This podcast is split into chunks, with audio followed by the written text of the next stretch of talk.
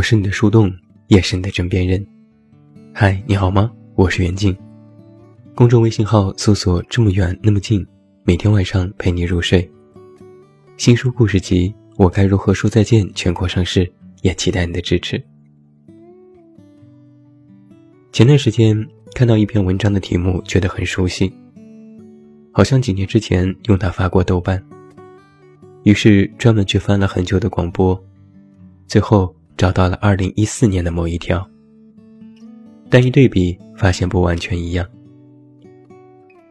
我想你肯定也看过这句话：人生的四大名言警句，喜欢就买，不行就分，多喝点水，重启试试。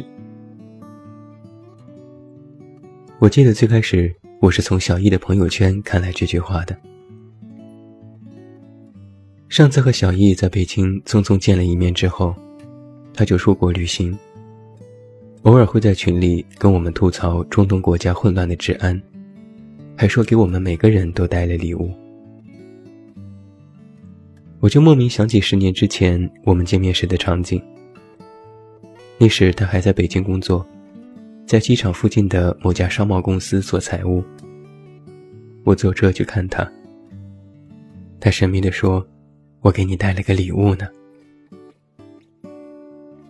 在群里我说你还真是没变，去哪儿都要给大家买东西。小姨说，其实也变了很多，但是从根儿上就是这样的人呢。有朋友打岔，真羡慕你还是这样的风风火火，我就不行了，每天被磨得什么都没有了。改变这种事，应该是我们事后才猛然惊觉的。当时可能察觉不出有什么异样，以为只是顺应这个社会做出的暂时妥协。等到过了许久之后，经由其他的人事提醒，才发现，原来现在的自己早就和之前不同了。曾经我们都觉得还好。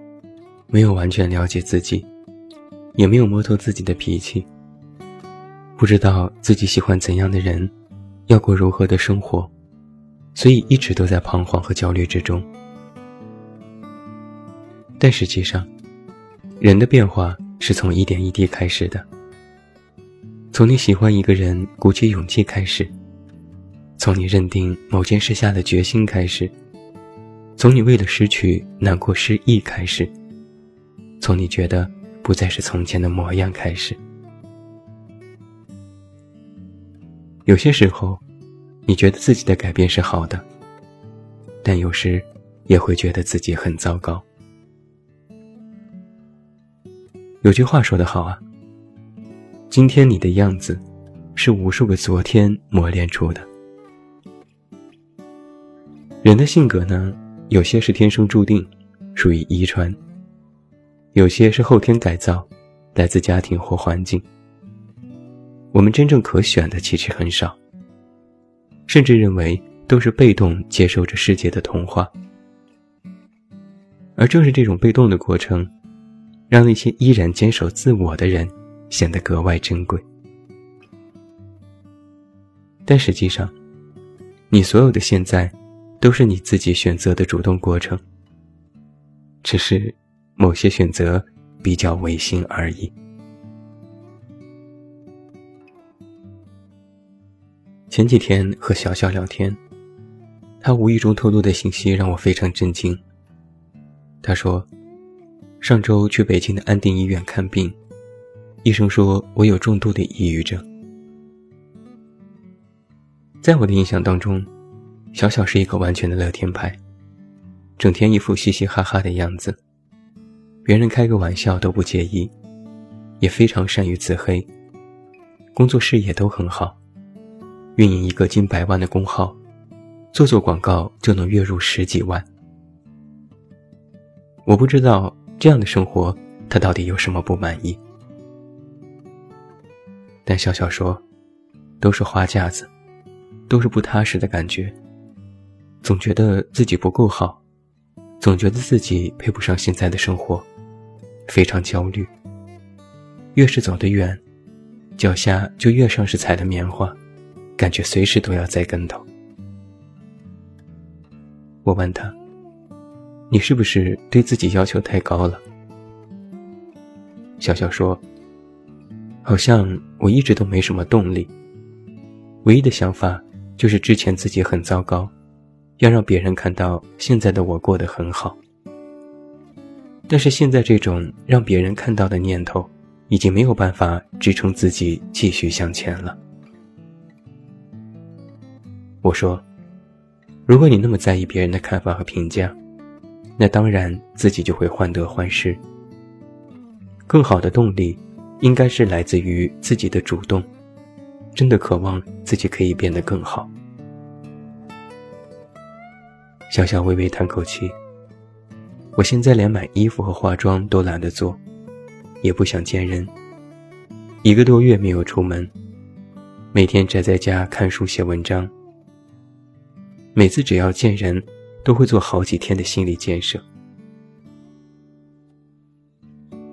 我不知道该怎么回答，于是换了个话题。那你和你男友最近还好吗？他不知道你现在的状况，也没陪着你吗？小小微微一笑，还那样吧。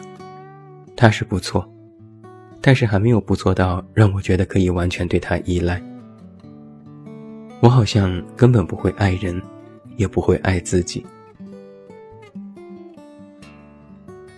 在和小小的聊天当中，他总是一次次的说自己没有动力，不知道该如何爱自己，总是时刻对自己不满，但又不知道如何改变，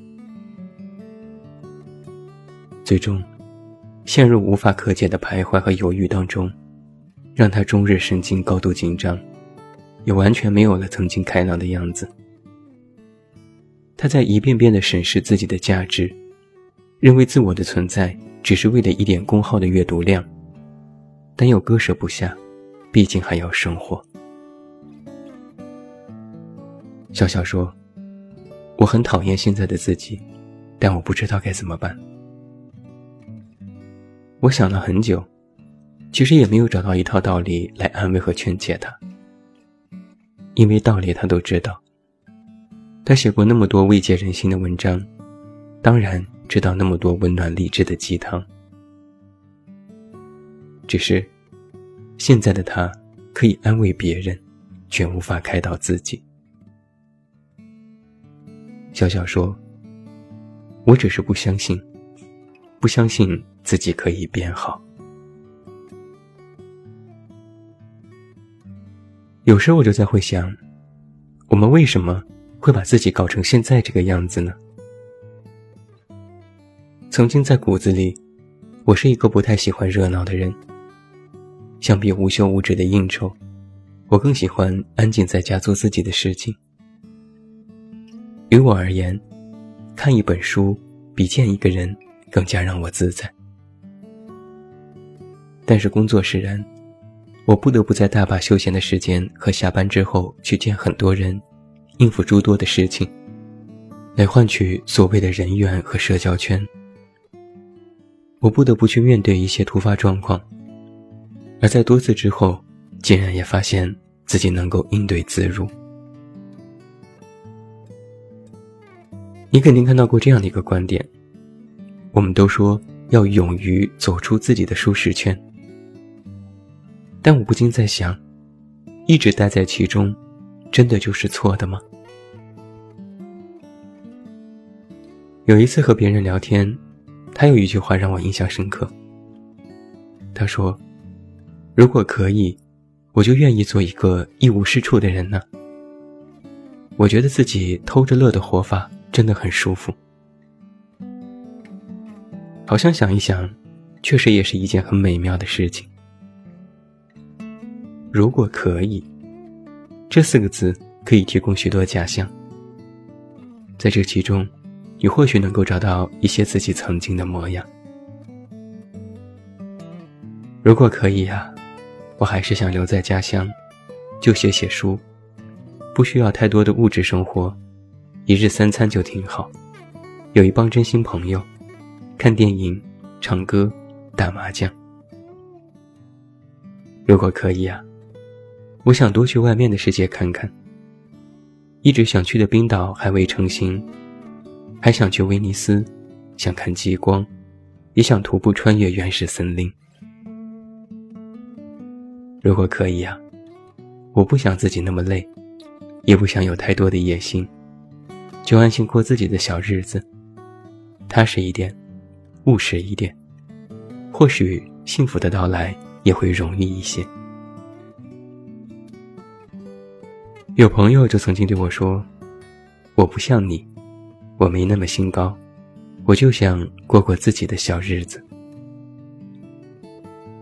朋友说：“小日子，真的是一个好词啊。”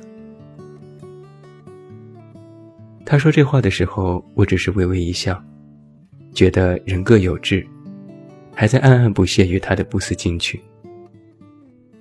但是现在我在反思。看着朋友成家立业，家庭幸福，父母双全，再看看自己身边的空无一人，难道我就真的比他高尚，比他幸福，比他有成就感吗？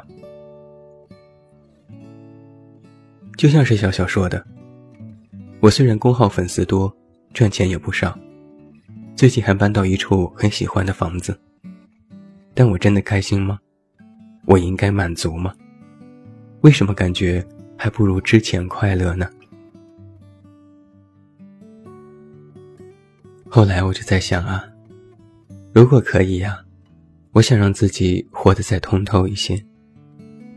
而所谓的通透，就是执念少一点。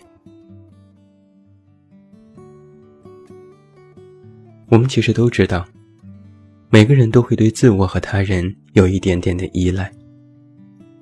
信任于自己的第一感觉，信任于别人的帮助，依靠那些成长的轨迹来判断之后的生活，执着于某些，甚至固执的相信这个世界约定俗成的一些事情。你选择成为怎样的人，其实都是你的自由，但这自由，却和我们通常所理解的不同。这其中有非常多复杂的成分。包括了被动和逼迫，而所谓成长的自由，实际上也是代价的一部分。总会有人问我，如果让你重新选择，将那些如果可以都变成可以重新再来一次的机会，你愿意去做尝试吗？我想了很久，还是没有给出一个准确的答案。因为假设总是带着幻想，没有做过的事情总以为都非常容易。但如果真的让你去做，就会瞻前顾后，思量许多。但有一点很明显，别人的生活，或者是那些自己期盼的生活，其实没有想象当中那样好，也没有想象中那么不同。而所谓的期许。都是带着自我揣度的意味，美好、容易、理想化。就比如说，我喜欢自由，喜欢不被束缚，喜欢自我的活着。但如果你要问我为什么喜欢，或者我到底在抵抗些什么，我却答不上来。但是总归有一个诱因。是我总想去到外面的世界看看，也总愿意尝试一些不同的事情。而在那些不断试错的路上，怕错就会规避错，怕跌倒就会强撑着赶路，怕犹豫就会掷地有声，怕失败就会要求完美。那你自己所选的生活，到底应该怪谁呢？或许我们的生活各有不同，城市车水马龙，街道人来人往，每个人都有不同的故事，也都在遵循着各自的脚步。你或许不满，或许埋怨，或许想找到一个发泄的出口，但是到头来，都像是已经瘪掉的气球泄了气，因为你知道，你无人可怪。人生有许多道理，有些被人反复来讲，讲到已经不耐烦，讲到人们都开始怀疑。但是也有很多道理，我们明明知道，却不再相信。你就是这样奔波的人，你就是这样不够自信的人，你就是这样一边成长一边怀疑的人。抬头看着天空，天空已经十分高远。回头看看来路，来路都模糊了足迹。再眺望一下未来，未来似乎遥遥无期。但是好像就在这样的过程当中，你需要做的，就如你现在这般，只是要再坚定一些，再笃定一些。知道那么多道理，其实都不如这短短的十六个字：喜欢就买，不行就分，多喝点水，空气试试。最后，祝你晚安，有一个好梦。我是远近，我们明天再见。